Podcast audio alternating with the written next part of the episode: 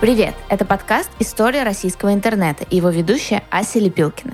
Здесь мы говорим о том, как создавался российский интернет от его истоков до сегодняшнего дня. Каждый выпуск – это год из истории интернета в России. Я приглашаю экспертов и людей, сыгравших важную роль в развитии Рунета, и спрашиваю их, как это было. Слушайте и подписывайтесь. Поехали! Дорогой слушатель, здравствуй. К тебе обращается Ася Лепилкина, ведущая подкаста «История российского интернета». Я с очень-очень классными новостями. Во-первых, мы вернулись. Это первый выпуск нашего второго сезона. Впереди нас ждет 20 выпусков, очень много новых гостей, и мы расскажем о том, как развивался русский интернет вплоть до 2022 года. Чтобы не пропустить новый выпуск подкаста, не забудьте подписаться на нас на той платформе, где вы обычно слушаете подкасты. Мы есть на Apple подкастах, ВК, Google подкаст, Яндекс Музыка и даже на YouTube. Ждем ваши подписки, отзывы, комментарии и любую обратную связь. Сегодня мы поговорим о том, как создавался сайт кинопоиск.ру, платформа для ведения блогов Life Internet, поговорим с ее создателем Германом Клименко, вспомним сайт знакомств Мамба, а еще комментарий о возвращении домена .су нам даст наш постоянный спикер Андрей Воробьев. 12 февраля 2003 года вышло постановление, обязующее все органы власти создавать свои сайты. Постановление номер 98 правительства РФ об обеспечении доступа к информации о деятельности федеральных органов исполнительной власти, обязавшее все федеральные органы власти создавать свои интернет-сайты и регулярно размещать на них информацию о своей работе. 6 июня 2003 года начал работу сервер статистики зоны РУ statnik.ru, запущенный компанией RU-центр – ежедневно публикующий отчеты о числе зарегистрированных доменов, состоянии поддерживающих их серверов, распределении доменов между крупнейшими провайдерами, а также анализ здоровья национальной системы доменных имен. А 27 июня, впервые после распада СССР, домен .су вновь был открыт для свободной регистрации имен. Об этих двух событиях нам подробнее расскажет Андрей Воробьев, директор координационного центра доменов .ру и .рф. Андрей Александрович, добрый день. Расскажите, пожалуйста, как создавался сайт stat.nik.ru? Кто стоял у его истоков? Ну, на самом деле, вспомним наши самые первые выпуски проекта, когда мы рассказывали о том, что система доменных имен в России, вот ее развитием э, занимались специалисты, в первую очередь, Курчатовского института. Другое дело, что они уже были в Российском НИИ развития общественных сетей в Роснеросе, и часть из них перешла в 2001 году на работу в РУ-центр. И вот РУ-центр, который, собственно, только в 2001 году начал самостоятельно, как юрлицо, оказывать услуги по регистрации доменных имен, уже в 2003 создает первый статистический сервис – рынок уже к этому моменту конкурентный, а, но у Руцентра было некое такое конкурентное преимущество, поскольку он был отпочкован от Роснейроса и, соответственно, продолжал находиться, в общем-то, на площадях Роснейроса в Курчатовском институте. И вот специалистами вместе с э, сотрудниками информационно-вычислительного комплекса Курчатовского института создается вот этот статистический ресурс огромное количество задач он решал, потому что до этого, в общем-то, никто так внимательно не изучал, а, для чего используются зарегистрированные в домене .ру имена. А здесь вот появление такого сервиса, во-первых, позволило посмотреть на географическую распределенность, какие регионы у нас э, регистрировали домены, э, какие э, пользователи это были физлица, это были организации.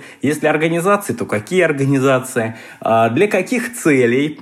А, мы смогли впервые тогда оценить, благодаря вот сервису stat.nic.ru, а, потенциальный объем так называемого доменного портфолио у киберсквотеров, у доменных инвесторов – Почему это стало понятно? Потому что появились сервисы, которые, в общем, позволяли э, увидеть, э, как э, э, ну, сквотеры, да, те, кто владели большим пулом доменов, э, ими распоряжаются. Ну, либо они их вообще никак не использовали, и тогда эти домены не были вовлечены в хозяйственный оборот, либо располагали на сервисе парковки, э, либо делали страницы заглушки с рекламными ссылками. И вот, собственно, появление этого сервиса позволило впервые начать изучать, можно сказать, не только с маркетинговой точки зрения, но и еще и с точки зрения потенциальных уже вопросов безопасности, потому что дальше вот эта аналитика, которая только появилась в 2003 году, буквально через несколько лет ляжет в основу другого крупного проекта регистратуры, проекта Нитоскоп, который уже позволял понять, а вообще, насколько у нас здоровые доменные зоны, да? А что там происходит с преднамеренно злоумышленными регистрациями. А, может быть, эм, есть какие-то определенные алгоритмы, которые позволяют отследить еще на этапе только самой регистрации будущее использование доменов в неправомерных целях. И такие алгоритмы действительно были выявлены. Все это, в общем-то, заслуга появившегося еще в 2003 году сервиса. А потом, конечно, подобные сервисы уже были и у других крупных регистраторов. В первую очередь нужно вспомнить Регру, который стремительно вышел на рынок чуть позже. Ну и, конечно, чуть позже создал такой сервис уже технический центр интернета. И сегодня на самом деле мы пользуемся уже преимущественно, конечно, цифрами от э, статистического сервиса ТЦИ. То есть я правильно понимаю, что с помощью этого сайта можно было узнать, как часто пользователи заходят на сайт, откуда они и так далее. Нет, нет, правильно? нет, это не было про статьи, не про счетчики. Это немножко другая история. Вот то, что вы говорите, это уже счетчики посещаемости, это другие сервисы, они к Статникру не имели отношения. Статникру позволял именно понять, а, как развивается доменная зона. А, кто регистрирует, в каких регионах регистрирует, для каких целей регистрируется, uh-huh. на каких NS-серверах прописываются, ну, то есть у каких хостинг-провайдеров располагаются. Ну и дальше понятно, то есть это такая служебная информация, больше технического свойства, которую, конечно, грамотные маркетологи а, на рынке умели, в общем-то, из нее делать уже ценные такие какие-то коммерческие исследования. А данные были в открытом доступе? Часть из них была в открытом, при том большая часть, часть нет. То есть основными посетителями сайта были в основном люди, заинтересованные в маркетинговых исследованиях и Конечно, во-первых, это был первый сервис статистики. И поначалу а, вообще даже не все же понимали, а как вообще эти да, вот есть данные, да, а к, к, к чему их приложить. А, знали очень ограниченные количество людей, то есть преимущественно интернет-маркетологов, а, те люди, которые встречались на российском интернет-форуме, там на Кибе, конференции интернет и бизнес, да, и вот а, я помню, были отдельные секции, которые именно были посвящены первым метрикам, и вот насколько метрика по доменным именам интересна была бы обсуждалась, это все-таки не счетчик сайта, да, там и не счетчик просмотров, это такой какой-то сложный инструмент, в общем, не всем понятный был, но тем не менее, вот он появился, и действительно э, сегодня продолжают существовать его последователи.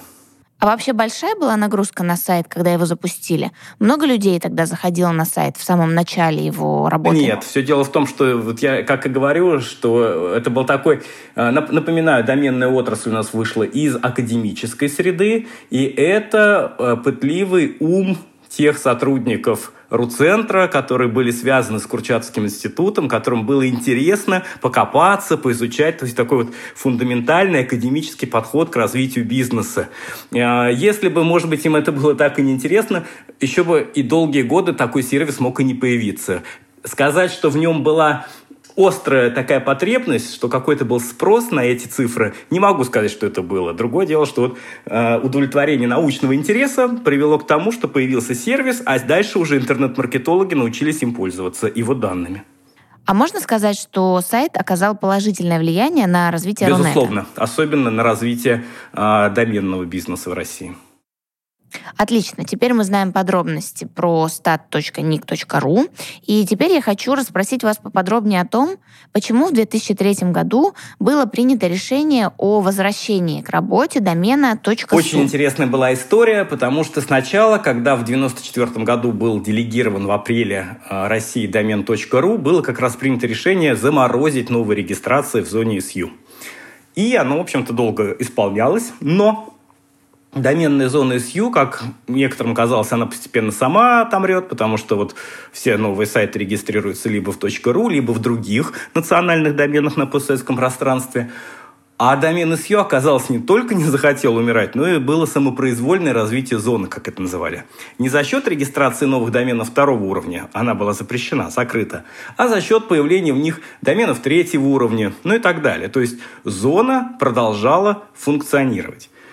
Поскольку домен .ru к этому моменту уже, в общем-то, набрал вполне себе такой, знаете, ну, приличную базу, уже был популярен, уже использовался вовсю. Уже как раз в 2004 году э, на десятилетие домена .ру была первая премия Рунета, то, соответственно, ему домен SU не угрожал уже никак как это было 10 лет назад, да, когда только домен.ру появился. И а, руководством фонда развития интернет было принято такое решение, на тот момент именно фонду были делегированы полномочия администрации этого, да, этой доменной зоны. И вот оно приняло решение, что давайте попробуем. И по сути открытие вновь, э, вновь этой, домен, э, этой доменной зоны сопровождалось ну, знаете, как новый домен открывается со всеми приоритетными периодами. То есть сначала для товарных знаков, а, это было долго. Сначала даже, знаете как, по идее, когда только объявили, вроде бы никто был не против. Потом Министерство связи выступило даже против. И прошло ведь много лет, прежде чем сейчас, вот два года назад, буквально в определении перечня национальных доменов ИСЮ официально государством стал признан как один из национальных доменов России. Это произошло буквально в 2019 году. То есть, вот видите, с 2003 до 2019 года государство а, официально нигде домен SU как свой национальный не признавало. Да, ну то есть вот он, у него был очень неопределенный статус и в ICANN, он был какое-то время как раз в статусе даже э, домен, который должен быть удален, а, но повторный вот запуск регистрации позволил показать, что, а, домен ну, достаточно крупный. Он даже, когда его в 2003 году перезапускали, он уже был по количеству доменных имен больше, чем многие-многие европейские домены. Он и сегодня, там больше 100 тысяч зарегистрированных доменов второго уровня, и это а, для многих европейских стран пока что не а, реальный, так сказать, показатель, то есть которого они еще достичь не могут. Поэтому доменная зона была крупной, и есть крупная, да, и, соответственно, на нее есть спрос – другое дело, что, может быть, не совсем иногда такое четкое позиционирование, да, кто-то его как постсоветский домен позиционирует, кто-то просто как второй национальный, поскольку много свободных и привлекательных для регистрации доменных имен, кто-то, вот я видел у регистраторов, как винтажный домен, да, то есть даже и такое встречается. Но по большому счету, конечно, не забываем, что домен SU был самый первый, и в нем сосредоточены по-прежнему все научные центры страны, и адреса электронной почты, и сайт Московского государственного университета, и многие сайты сайты международных э, наших организаций, они по-прежнему имеют окончание .su. И адреса электронной почты тоже имеют окончание .su.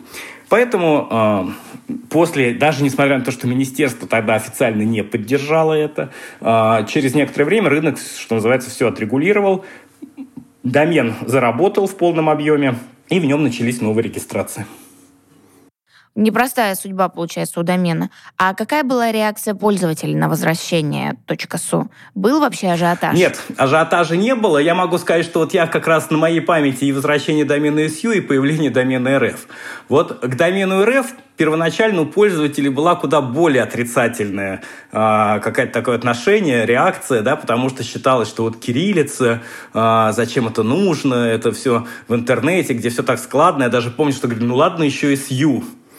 Но уж РФ-то куда, да? То есть вот как-то ИСЮ он был, и вот он просто реанимирован был, у него началась такая вторая жизнь, и как-то к нему отнеслись э, технические специалисты, которые у нас самые большие скептики всегда, да? Они к нему отнеслись достаточно спокойно, но при этом и у пользователей не было большого атажа ажиотажа. А вот у домена РФ все было наоборот. Технари к нему относились огромным скепсисом, но зато был ажиотаж у обычных пользователей и регистрация только там в первые две недели 200 тысяч имен было зарегистрировано. То есть, получается, остались те сайты, которые уже были зарегистрированы в этом домене, а среди новых зарегистрированных сайтов там были какие-то определенные тематики или просто рандомно люди приходили и решали заново регистрироваться на домене .su? Рандомно, потому что если, например, занято было, вот, ну давайте вспомним из самых нашумевших на сегодняшний день, да, это э, игра э, «Мир танков». Она находится в домене SU. Вот. И, собственно говоря, очень многие пользователи знают о существовании домена SU благодаря каким-то таким отдельным ярким сайтам.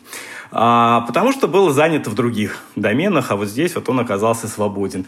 А, при этом надо сказать, что у SU же через некоторое время еще был определенный прорыв, да, и в некотором смысле а, он по-прежнему выгодно отличается от того же домена .ru или домена .rf.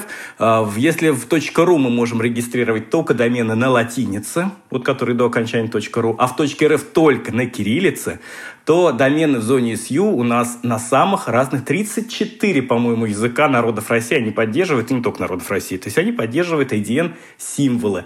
И это была одна из первых регистратур, которая как раз плотно занималась продвижением многоязычия в интернете. А, помимо тех языков, которые, как мы говорим, народов России, там, например, поддерживаются э, символы, э, ну, в общем-то, уже э, мертвого языка санскрита. И там даже были какие-то регистрации. Как я говорю, какие-то чернокнижники, кто же это зарегистрировал. Ну, то есть, э, в общем-то, у этого домена очень много своих легенд, своих скелетов в шкафу, э, которые, наверное, позволяют ему продолжать жить, существовать. И просто, мне кажется, чуть-чуть им не хватает такого маркетингового драйва. М- раскрутить себя вот и заявить о себе чуть ярче. Потому что, конечно, его все равно воспринимают как вот такой третий, э, дополнительный, куда посмотрят, наверное, после точки .ру и точки .рф.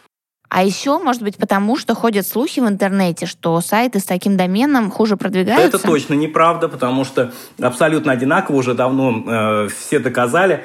Э, были проблемы с э, new GTLD, так называемыми, э, вот типа там .club, .online, но она просуществовала первые полгода появления таких доменных зон. Сейчас, в общем-то, какой у вас домен на продвижение не влияет. Другое дело, что были слухи о том, что домен может быть удален. И э, специально после того, как в нем была возобновлена в 2003 году регистрация, уже через пять лет, в 2008 Фонд развития интернет добился признания в Международной организации стандартизации исключительного резервирования двухбуквенного кода SU.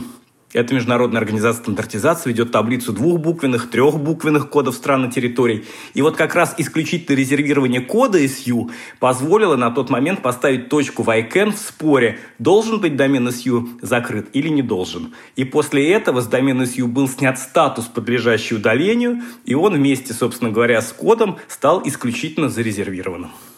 То есть получается, что нужно немного поработать над имиджем, и домен .su снова вернет себе популярность? Ну, я бы сказал, что он и так, в общем, достаточно популярен, он на слуху, э, пользователи о нем знают. Другое дело, что они просто не всегда понимают, э, как они могут такой возможностью воспользоваться. Но э, когда мы на каких-то профессиональных секциях в рамках того же РИФа это обсуждаем, все говорят, пусть будет. То есть вот мы обсуждали, а как вы считаете, лучше все-таки закрыть или пусть будет? Нет, нет, нет, пусть будет. Андрей Александрович, спасибо большое, что так понятно нам все объяснили. Мы, похоже, начинаем немного больше разбираться во всех этих сложных доменных вопросах. Вам спасибо за интерес к нашему маленькому, но такому, на мой взгляд, в общем-то, удивительному миру доменов. 8 октября 2003 года Роснейрос реализовал протокол IPv6 в российской научной компьютерной сети Russian Backhome Network, RBNet – Одно из главных преимуществ протокола IPv6 по сравнению с прежним IPv4 — возможность предоставления значительно большего количества IP-адресов. Это предотвратило дефицит IP-адресов в очень быстро растущем Рунете того времени. 7 ноября 2003 года был запущен сайт кинопоиск.ру. Он был создан Виталием Тацем и Дмитрием Сухановым. У Кинопоиска довольно интересная история. Виталий Таци с раннего детства был большим любителем кино. Он часто смотрел со своим отцом фильмы. В одном из своих интервью Виталий рассказал, что его отец, инженер-строитель, доверил ему вести дневник просмотров тех фильмов, которые они смотрели вместе. Название, режиссер, актеры и так далее, вплоть до гримеров и осветителей. Эту тетрадку Виталий, поступив в Институт стали и сплавов, МИСИС, увез с собой в Москву. Во время обучения вместе со своим однокурсником Дмитрием Сухановым Таций писал компьютерные игры. Как они сами говорили, так, для развлечения. Суханов первым предложил что-то сделать вместе в интернете, а Таций, который продолжал прилежно заполнять свою базу, решил, что можно использовать как раз ее. В начале 2003 года партнеры начали создание сайта. В ноябре 2003 года кинопоиск.ру открылся для пользователей. В первый месяц на сайт пришло 4700 человек, а во второй — 24 тысячи. Когда в начале 2003 года два недавних студента взялись за дело, в их базе было 4000 фильмов, а в момент открытия сайта несколько десятков тысяч. Таци объясняла это работой основателей и добровольных помощников, фанатов кино, которые добровольно заполняли базу своей информацией. Суханов, не любящий перечислять свои достижения, пояснял только, что создал удобное средство для загрузки на сайт данных о фильмах и автоматического перевода имен и фамилий. По сути, это был сайт, который сам себя наполняет. Очень инновационно для того времени. 15 октября 2013 года сервис был куплен Яндексом. Размер сделки составил 80 миллионов долларов, около 2,6 миллиарда рублей на тот момент. С ноября 2016 года редакцию портала возглавила Елизавета Сурганова. В 2003 году появляется сайт lifeinternet.ru. Интернет-портал, собравший в 2003 году воедино счетчик статистики rax.ru и сервис дневников Liru, разработанные командой под руководством Германа Клименко. Мы поговорили с Германом Клименко. Герман Сергеевич – важный для IT-индустрии деятель, председатель Совета Фонда развития цифровой экономики, директор и владелец компании Life Internet, экс-советник президента России по вопросам развития интернета, а также постоянный спикер «Радио Спутник». Герман Сергеевич, добрый день. Расскажите, пожалуйста, какие были предпосылки и как вы решили создать lifeinternet.ru? Ну, это старая достаточно история, за давностью лет. Э, не то, что сложно вспоминаемая, но, знаете, как-то обобщаются. То есть со временем что-то сжимается, становится немножко другим. Э, но общий тренд был следующий. Я продал в свое время все господину Миллеру. Это было листру со всеми своими ресурсами. У меня ничего не осталось. И я каким-то образом пытался придумать, чтобы что-то сделать новое. Да? То есть мы делали разные проекты. Был а, домен э, rax.ru, там много-много разных попыток было.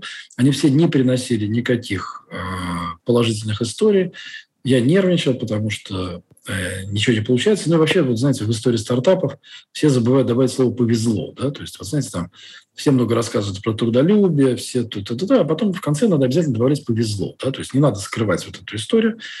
Вот. И в какой-то момент времени, когда я уже, честно говоря, практически забросил все эти истории и захотел пойти заниматься просто ритейлом в классическом виде магазина, да, ну или там какого-то ресторана, бара, да, э, я увидел э, статистику ЖЖ. А, это то, к чему никогда не надо показывать именно статистику. Дело в том, что предположение и знание – это две разные вещи. Да? То есть все говорили, что вот смотрите, есть быстрорастущий сервис, а, блоги какие-то непонятные. Честно говоря, не буду говорить о том, что я тогда понимал, о чем говорю, да, то есть, ну, просто вот сам участвовал в ЖЖ, сам там что-то писал, но не понимал процессов, как они происходят. И в какой-то момент времени я увидел статистику экспоненциального роста ЖЖ. И я просто это, извините, как сейчас помню, у меня программисты сидят и говорят, коллеги, ну-ка быстренько посмотрите, что можно сделать, чтобы быстренько повторить, потому что сам рост э, впечатлял. То есть просто было видно, что люди рекомендуют. Я не задумываюсь. Знаете, вот когда вам расскажут, что кто-то думал, продумал, ничего подобного. А мне говорят, ну, э, да, и появились первые движки э, форумов, которые отчасти поддерживали блоги. Да, я сказал, ну, возьмите вот движок за 200 долларов – там написано вроде что-то про блоги. Вот и быстренько мне за неделю сделаете. Вот прям копию ЖЖ сделайте мне. Да? То есть примерно это ничем не отличалось от того, как Дуров делал ВКонтакте или как он потом делал Телеграм.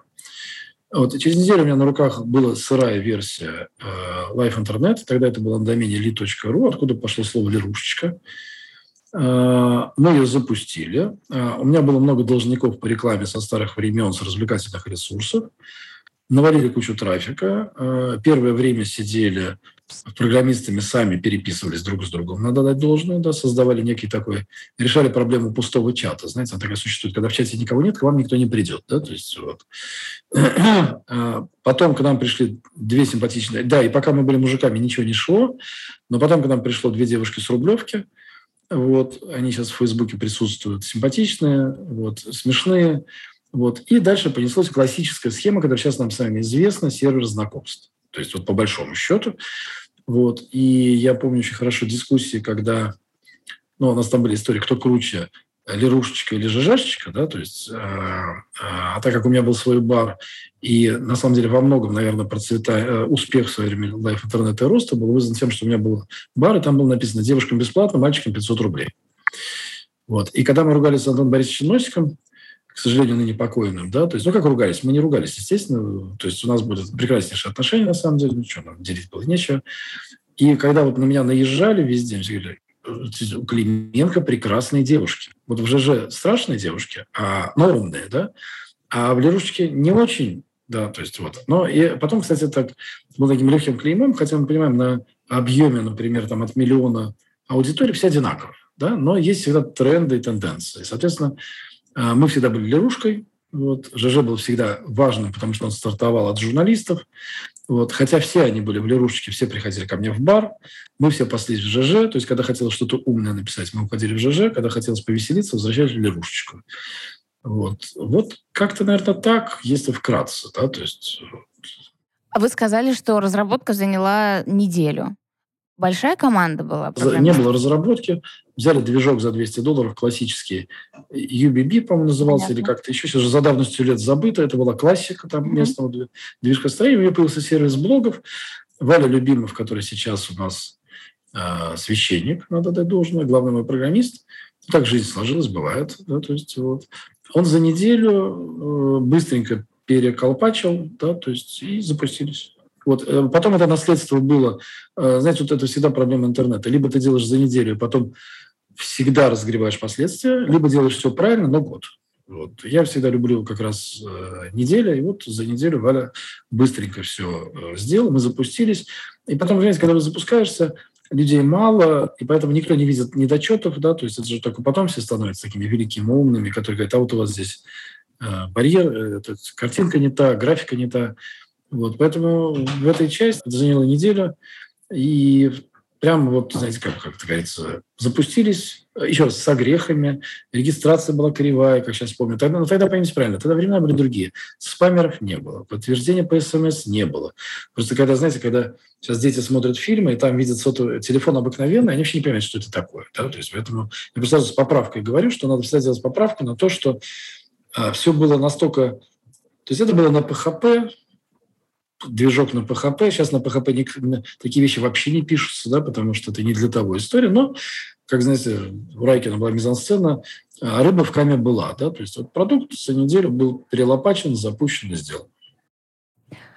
Это был сервис дневников, вы сказали, как сервис знакомств также он работал. Просто я была активным пользователем сервиса дневников. Ну, мы называем это дневниками. Мы, слушайте, на тот момент мы больше дневники, но мы давили на тему знакомств мальчиков с девочками. Да? То есть, э, да, я тут, знаете, лет пять назад, шесть, э, пошел решать какие-то жилищные вопросы. Не знаете, вот обычно ничего страшного, да, но вот приходишь, и там где-то волокит, и вдруг у меня все как по маслу, знаете, все как по маслу идет.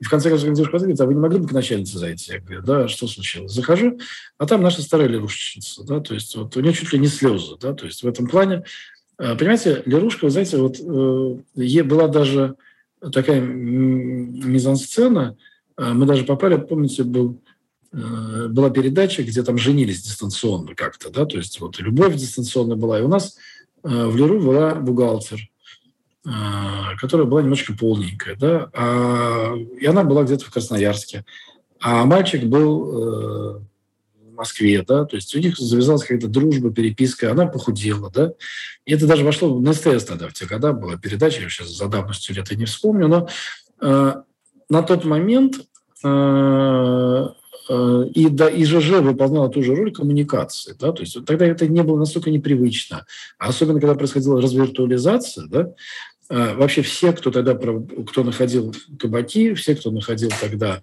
какие-то места для встреч, чтобы люди могли разговаривать, они все неплохо достаточно поднялись, потому что э, без развиртуализации, на самом деле, даже и сейчас ни один сервис хорошо не создается. Очень сложно на пустом месте просто на порядок дороже. Да? То есть сейчас это... Э, э, просто раньше не было такого понятия «известный человек в интернете», а сейчас либо нужна развиртуализация, либо нужно, чтобы человек приходил со своей там... Знаете, как блогеров приглашают. Ну, то есть с поправкой на время. Приглашение в сеть популярных блогеров, блогеров, кто сейчас пытается сделать ТикТок, например, да, наш российский, отечественный, да. Ну и ТикТок уже поднялся, он же сперва очень много скупал, да. А наш сейчас пытается по тому же пути пойти, но только, получается, жидненько, жиденько и бедненько, да. Вот, поэтому вот такая была вся история, ничего такого сверхъестественного, но я воспринимал это тогда, а, потому что уже был сервис блогов, уже же мы тогда это воспринимали как некую альтернативу сервиса знакомств, да, то есть более а, знаете, такой более длинный путь, понимаете? То есть сервис знакомств это как-то выглядело, ну, как то зашел, написал, ты себя предлагаешь, а нужно было концепцию для себя внутреннюю хоть какую-то придумать, чтобы куда-то ориентироваться, да, поэтому мы ориентировались и поощряли всех симпатичных девушек. Сейчас что сейчас молчать? Вот пришла девушка, фотографию разместила, мы тут же ее в ротацию бабах, и тут же мальчики, как дебильчики такие, приходили, регистрировались. Мы тут же, когда нас там стало критическое отношение девушек, мы запретили, то есть там запускали регистрацию простую, да, как только, как только начался поток, мы тут же сделали все сложно, потому что, чтобы e-mail отдавали, да, то есть там, ну, э, знаете, жизнь изнутри любого программного продукта, она несколько другая, чем внешне, да, вот, э, как, как вам кажется, Life Internet повлиял на Рунет в целом, на его развитие в 2000-е? Думаю, что э, как, извините, как чат-кроватка, который только недавно закрылся. Да? Я вас уверяю, ты приходишь, и тебе говорят, о, Гер, ты же в кроватке был, а как у тебя ник был? И у тебя это, это меняет, это реально первая точка входа, э, первое знакомство. И понятно, что и Life Интернет, и ЖЖ по-своему сформировали аудиторию, сформировали друзей, сформировали то, что сейчас вот у моего сына – я иногда спрашиваю, э, ну, что-то делает для меня, потом смотрю, какой-то Якутск, Челябинск, я говорю, Юра, откуда у тебя связи? Он говорит, по игре. Ну, то есть они выросли в доте, да? кланы, коммуникация. Когда была Лерушечка, не было клана. То есть это свой клан, это была своя мода. Вспомните времена, когда все... То есть, знаете, последнее, что я на тему видел, это когда одноклассники разыгрались, да, то есть вот они психанули, поперли. А история э, тех сообществ первых времен, это же столько романтики было, столько было ну, фантастика была, честно говоря. Сейчас вот мы когда собираемся старые пердуны уже, ну, надо сказать, да, то есть что ж здесь поделаешь, 56 уже, да.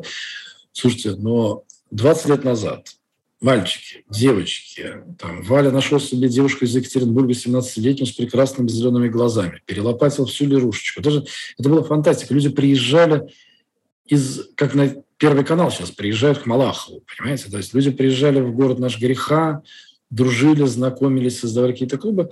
Безусловно, я считаю, что ресурсы тех времен наложили на нынешних 40-50-летних. Это их прошлое. Да? То есть они до сих пор в Фейсбуке э, делят себя по тем стратам, которые были тогда. Понимаете? Да? То есть вы зайдете э, если коммуницируется, это вот Лерушечница, смотришь, Лерушечница, смотришь, у нее в друзьях, там, она стала фотографом, кто-то стал подписан, разъехались уже, Израиль, Америка, но все равно все коммуницируют. Я думаю, что это была основа первого такого, знаете, вот как сейчас все сформировали свой социальный... Это была уже первая попытка построить социальный граф в нынешней терминологии, да? Мы не смогли закончить, потому что дневники, блоги, они, ну, это было уровень на развитие. Сам социальный граф закончен, был построен Фейсбуком потом передан WhatsApp, да, и сейчас социальный график – это вообще отдельная своя собственная история, когда люди не боятся потерять свои сотовые телефоны. Это, по большому счету, вот, ты сидишь, а за тебя все вот это вот своя телефонная книжка, я уже ее не контролирую, у меня 6 тысяч телефонов, понимаете? Я уже считаю, что я еще как-то по-своему популярен, я уже, мне звонят люди, и я смотрю, о, ссылочка, смотрю, кто, а там уже написано, кто, чего, где, то есть можно телефоны не водить. Поэтому, безусловно, это было очень тогда влиятельно, и э, внутри себя это было очень модно. Люди притал... это, это было... Слушайте, вир... вирусность была какая-то совершенно потрясающая. Да? То есть, знаете, как... Ну, так всегда бывает вирусность поменьше, денег побольше. Да? То есть, вот, или в те времена там банки давали, ну, вот сейчас, конечно, тоже веселые времена, но вот когда во времена 90-х годов ставки были 100 годовых, да, но банки были поменьше. Сейчас ставки, ну, условно, 9, но банки побольше. Да? Вот тогда тоже была времена вирусность сумасшедшая. Люди ходили, показывали друг другу, смотри. А, сильнее был только одноклассники, конечно, взрыв.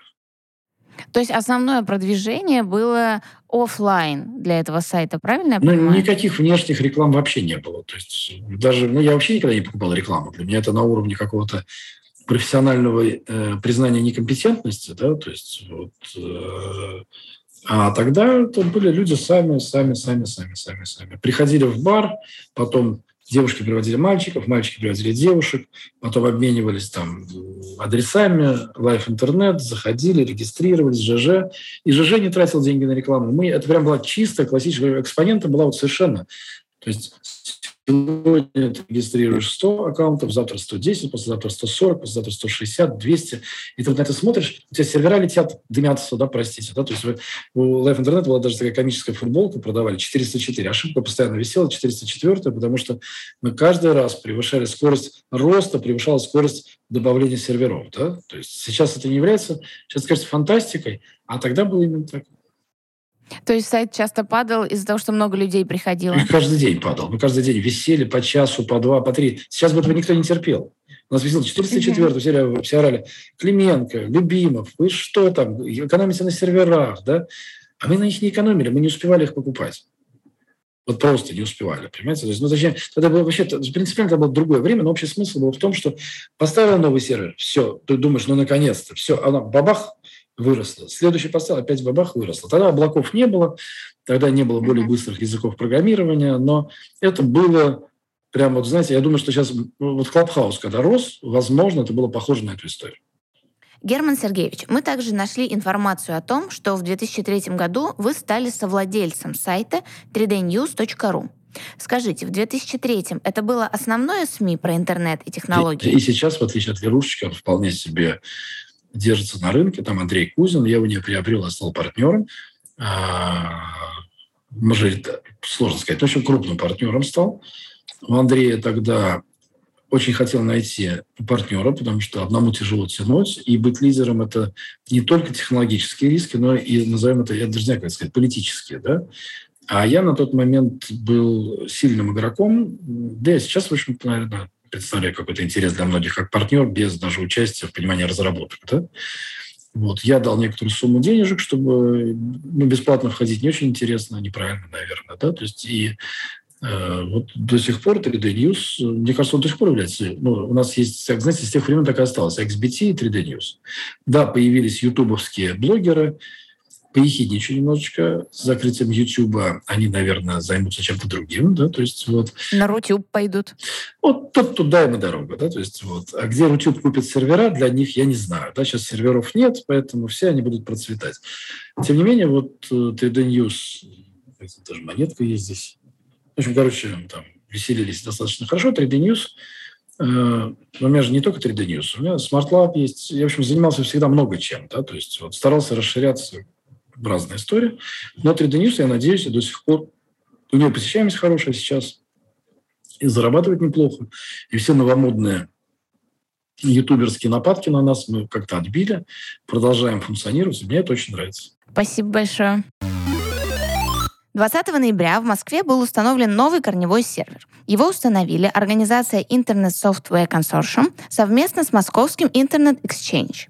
Это был один из семи корневых серверов, расположенных в наиболее технологически развитых странах. Этот сервер является зеркалом корневого сервера доменных имен F. Наличие такого сервера в Москве обеспечило повышение безопасности и стабильности сетей, сократило время отклика DNS-серверов и объем международного трафика. Запустившись в 2003 году, новый сервис знакомств Mamba быстро набрал обороты. Во многом благодаря партнерской системе, которая позволяла разместить функционал Mamba на отдельном сайте или в рамках уже существующего портала. Так партнерами Mamba стали все ведущие на тот момент сайты Mail.ru, Rambler и многие другие. Спустя три года, в 2005 году, Mamba была продана компанией Finam за 20 миллионов долларов а в 2007 Финам перепродал 30% Мамбы компании Mail.ru. В 2003 году Яндекс выплатил своим акционерам первые дивиденды. Это было впервые не только в истории Яндекса, но и вообще в истории российского интернета. Также в Яндекс.Директе произошла важная вещь. Сервис перешел на аукционный принцип размещения рекламы и оплату по кликам. Теперь рекламодатели стали платить не за показ рекламы, а за посетителя, то есть за переход на сайт – Стоимость клика рекламодатель определял сам, как и положено, на аукционе. Всем привет, это рубрика «Фан Факт», и с вами я, Николай Маратканов. Э, сегодня у нас будет целых три фан-факта. Они жирные, они вас ждали, они сочные и полезные. Так что устраивайтесь поудобнее и слушайте, пожалуйста. Так, первый фан-факт связан с сайтом газеты «Спортэкспресс», э, который был, кстати, создан 1 марта 1999 года. Так, историческая справка для вас. В интернетах сохранилась копия страницы с сайта э, от 30 июля 2003 года с опросом, сколько голов забьет Дмитрий Сычев в чемпионате Франции 2003-2004 года. Потом оказалось, что он ни одного полного матча не провел и в, в, за Олимпийкой забил всего лишь два мяча в чемпионате. Но это сейчас не важно.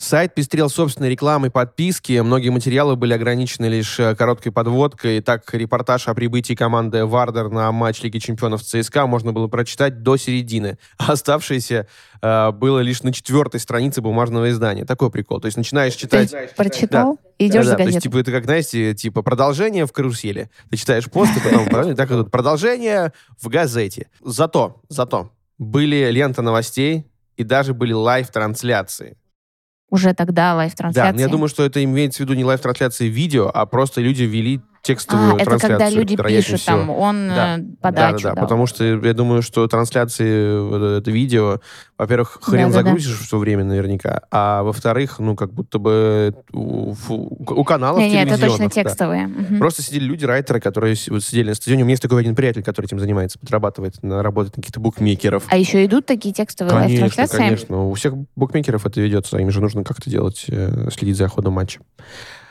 Вот, это был первый fun fact. Э, кстати, я, наверное, может быть, только из-за этого Дмитрия Сычева стал следить за французской футбольной командой э, Олимпик из Марселя. Если бы Димка наш Сычев-то не перешел, то и вообще плевать было бы на них. Вот. А так это единственный во Франции клуб, который выиграл Лигу чемпионов. Великая команда. Спасибо, Николай, очень разносторонне. В отличие от ПСЖ. А, второй фан-факт — это про сайт Центробанка РФ. Во-первых, курс 2003 год Курс доллара 30 рублей, курс евро 34.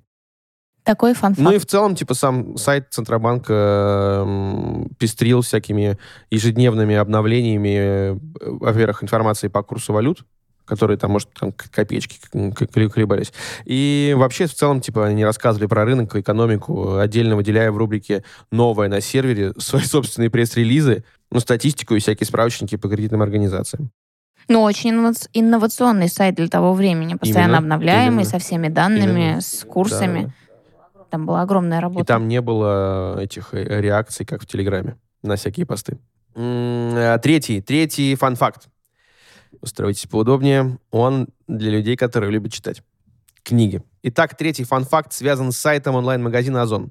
В 2003 году он был заточен прежде всего на продажу книг. И в топе продаж была, например, новинка Виктора Пелевина «Диалектика переходного периода» или «Ниоткуда в никуда» и книга Харуки Мураками «Норвежский лес». Помните, такое было? Помните, помните, помните?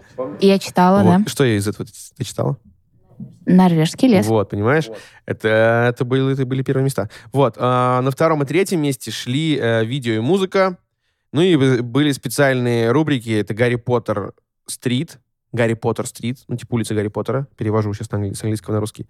Вот. А, уголок Толкина, это уголок Толкина. И лавка Акунина. Тут все понятно. Не лавка, лавка, имеется лавка, которая скамейка около подъезда. Нет, нет, нет, нет. Лавка, это как а, магазин. Да, Лавка. ну мы полагаем, что в этих рубриках были собраны тематические книги уже в целом по этим темам. То есть там э, для любителей фэнтези, толкинистов, для любителей Гарри Поттера, возможно, не только Гарри Поттер, но литература, связанная с этим. И, наверное, детективы в лавке. А, кстати, в каком году у нас был выпуск, связанный с Озоном? Мы делали интервью про Озон. В выпуске про 98 год к нам приходил Александр Егоров, создатель озон.ру. Послушайте, очень-очень крутое интервью было. Что ж, на этом на сегодня по фан-фактам Финиш. Заканчиваем. Ла финита. Останавливаемся. И передаю слово, пожалуйста, нашей ведущей Асе. Итак, вы послушали наш выпуск про 2003 год. А, не забывайте о том, что у нас есть рубрика «Работа над ошибками». Если вдруг вы заметили, что мы пропустили что-то в нашем рассказе про 2003 год, либо даже в предыдущих выпусках, а, незамедлительно пишите нам об этом. Мы обязательно дополним наши последующие подкасты в нашей рубрике «Работа над ошибками» вашей информацией. И с радостью даже пригласим вас спикером, если вы напишите что-то такое прям чрезвычайно интересное. Также подписывайтесь на нас на всех возможных платформах. А, точнее, вы можете найти нас на Apple подкастах, ВК, Google подкаст, Яндекс Музыки и даже на YouTube. Подписывайтесь, оставляйте свои отзывы, особенно на Apple подкастах. Важны ваши отзывы, потому что они э, сильно помогают нашему продвижению. Мы всегда очень рады вашей обратной связи и очень сильно ее ждем. Спасибо, что послушали нас. Встретимся в выпуске про 2004 год. До связи. Чао.